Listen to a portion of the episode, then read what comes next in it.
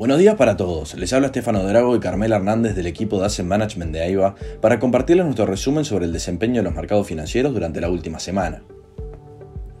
Los mercados financieros globales cerraron la semana con resultados mixtos, con una considerable caída en el mercado estadounidense luego de que Powell anunciara que seguirán la suba de tasas hasta que la política sea suficientemente restrictiva para devolver la inflación al 2%. En este sentido, los principales índices en Estados Unidos cerraron la semana con pérdidas, dado que los inversores sacaron conclusiones contradictorias sobre el impacto que tendría en la suba de tasas el último informe de empleo. El Nasdaq y el S&P 500 cayeron 3,4 y 5,7% respectivamente, rompiendo una racha ganadora de dos semanas consecutivas.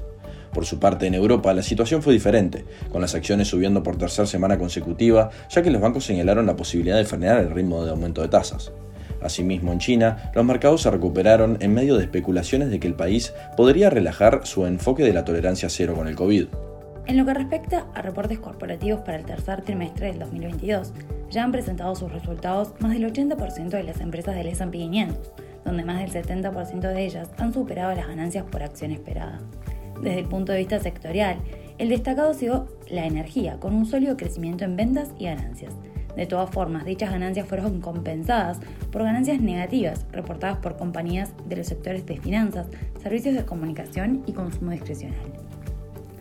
El acontecimiento de la última semana fue sin duda la suba de tasas de interés de 75 puntos básicos por parte de la Reserva Federal, elevando el rango al 3,75-4%, y el discurso posterior de Jerome Powell. El mercado ya descontaba dicha suba, pero reaccionó de forma negativa tras los comentarios del presidente de la Fed.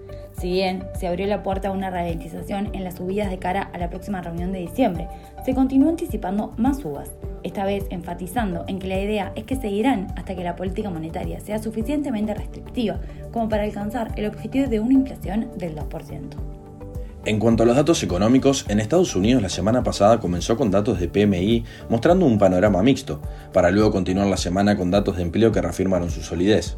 Por un lado, la encuesta Jolts mostró que las ofertas de empleo aumentaron en 437.000 a 10.7 millones en septiembre, mayor a lo esperado por el mercado.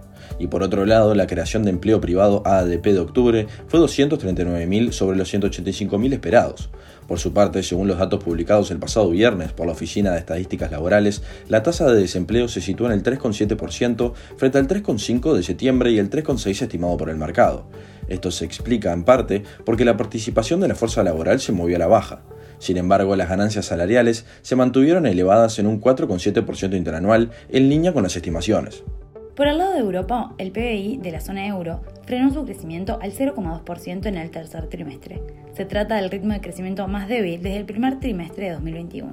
Además, el grupo de las 19 economías con una moneda común registró en octubre una inflación en un nuevo récord, tras cerrar en 10,7%. En cuanto a datos de empleo, la tasa de desempleo se redujo una décima en septiembre, situándose en el 6,6 en línea con lo esperado. Por su parte, en Reino Unido, el Banco de Inglaterra elevó los tipos de interés en 75 puntos básicos, llevando la tasa de referencia al 3%.